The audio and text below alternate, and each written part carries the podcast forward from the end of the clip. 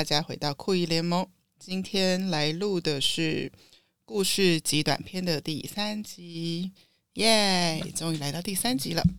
好，为什么每次都说终于？就大家会发现，酷姨很喜欢在节目中说终于。通常终于是用在你其实期待这件事你可以做，但是你其实一直都没有时间做，终于有时间了，你终于做了，你就会说终于。好，第三集想要分享什么样的事情呢？请容我打开昨天的一张照片。知道最近大一生活的人都晓得，妹妹一家因为他们家在做浴室的翻修工程，所以一家四口就跟我们合并住在一起。然后现在这个 Podcast 的书房是改造成其中一个睡房，所以我是利用妹妹。去洗澡的时间进来用这个小房间，想要录下一个小故事。这个小故事呢，就是每当遇到天气好的时候，如果那天又没有背很多重的东西，那我又可以在四点准时去接双宝下课，我就会有一个提议，提议说，我们要不要从学校走路回家呢？这个路程搭公车可能是。四到五站公车站的距离，没有办法跟大家说我们走多少时间，因为我们每次都是走走逛逛，走走逛逛。第一次走的时候呢，是玩了一个任务游戏，不希望就这个走路回家的过程变成无聊，所以我们就每到一个路口，我就会说，走左边呢会有很多漂亮的绿树，走右边呢会有很多奇怪的小店，那你们想走哪里？然后他们就会做一个二选一。然后再走着走着走着，又走到一个岔路，我就会说，走左边的巷子可能会有个可爱的冰淇淋店，但我不确定它还在不在。往右边走呢，可能会遇到一个可以买小盆栽的地方。那你们要往哪边走呢？然后我们就会再做下一个决定。这中间兄妹两个有不同的意见的时候呢，简单就猜拳赢的决定。但大部分的时间，他们好像都做了相同的选择。这是第一次我们从学校走路回我家。第二次呢，本来那天无法去接他们，但是有一个会议临时被延到后面去，所以我就临时又可以去接他们了。那我就想说，前一天买盆栽的时候，妹妹买到喜欢的，但是哥哥买了一个给我的，所以他自己没有买到很迷你他喜欢的。我就说，那我们再走一次昨天的路线。再把你喜欢的那个小迷你盆栽买回来，他就很开心。所以，我们第二天没有选择路线，就是要重复第一天的路线，把小盆栽给买回来了。这是第二次我们走路回家，那每次都是很开心、很愉快的心情。所以，到了昨天第三次，又是晴天，我们又时间充裕，手上没有太多的重物，又决定今天走路回家吧。好哦，然后今天任务有点不同，就不是向左转、向右转这个指令，而是我说，不然就是一路上一个人可以选一家喜欢的店进去逛一逛，就是逛一逛哦，没有要买东西。结果走着走着就到了大姨想进去的店，就进了呃 Green and Safe。然后一开始起心动念，只是因为我发现我这两天吃很少蔬菜。所以我就想说买个两包青菜，所以无论今天晚餐叫外送啊，或是在外面吃啊，无论如何，就是到家的时候就可以烫两盘烫青菜来补充不足的蔬菜。结果越买越开心，妹妹先选了水莲跟呃山菠菜，然后哥哥买了自己买了一个他想要的小橘子，然后买了一个想要给。姨丈的百香果，然后不知道这中间的对话发生了什么事，我们就说，那不然我们今天时间还多，我们来帮忙做晚餐，然后给妈妈一个惊喜。然后我们就随便抓了一些食材，就做了晚餐。等双宝的爸爸妈妈回家，非常的惊喜。我说这都是双宝帮忙我一起做的。那我们做了什么东西呢？首先，因为大姨已经很久没有做菜，所以就想说尽量简单，尽量简单。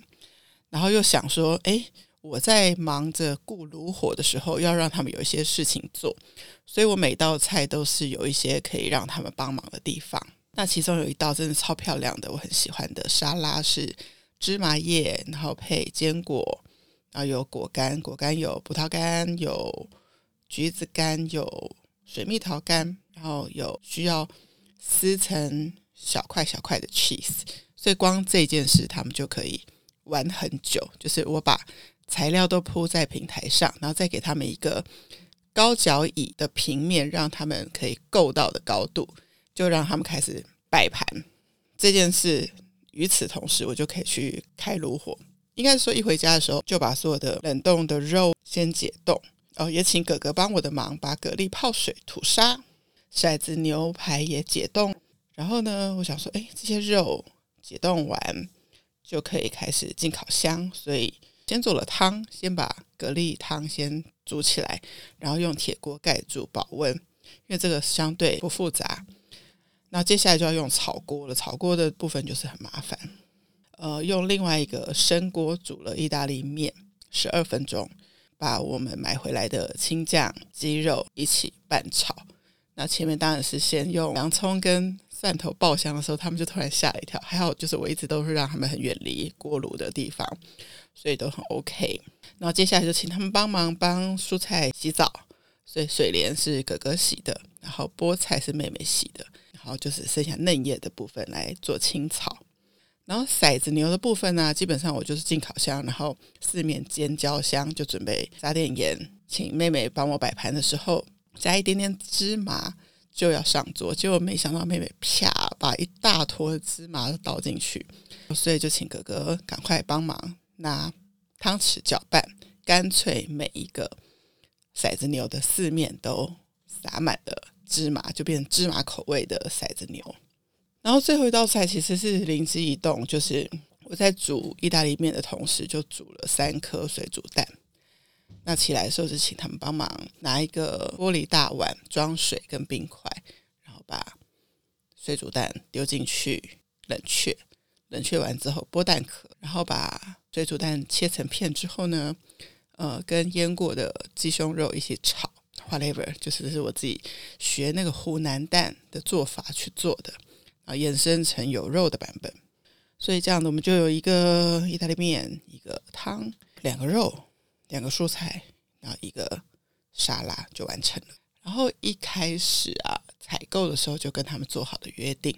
我在结账的时候，小姐就一边看着我，想说这个阿姨很厉害，可以一边分配工作。我就说等一下不要抢工作。我到厨房的时候，就是打一切完的小丁，准备要炒的时候，都是由哥哥递给我。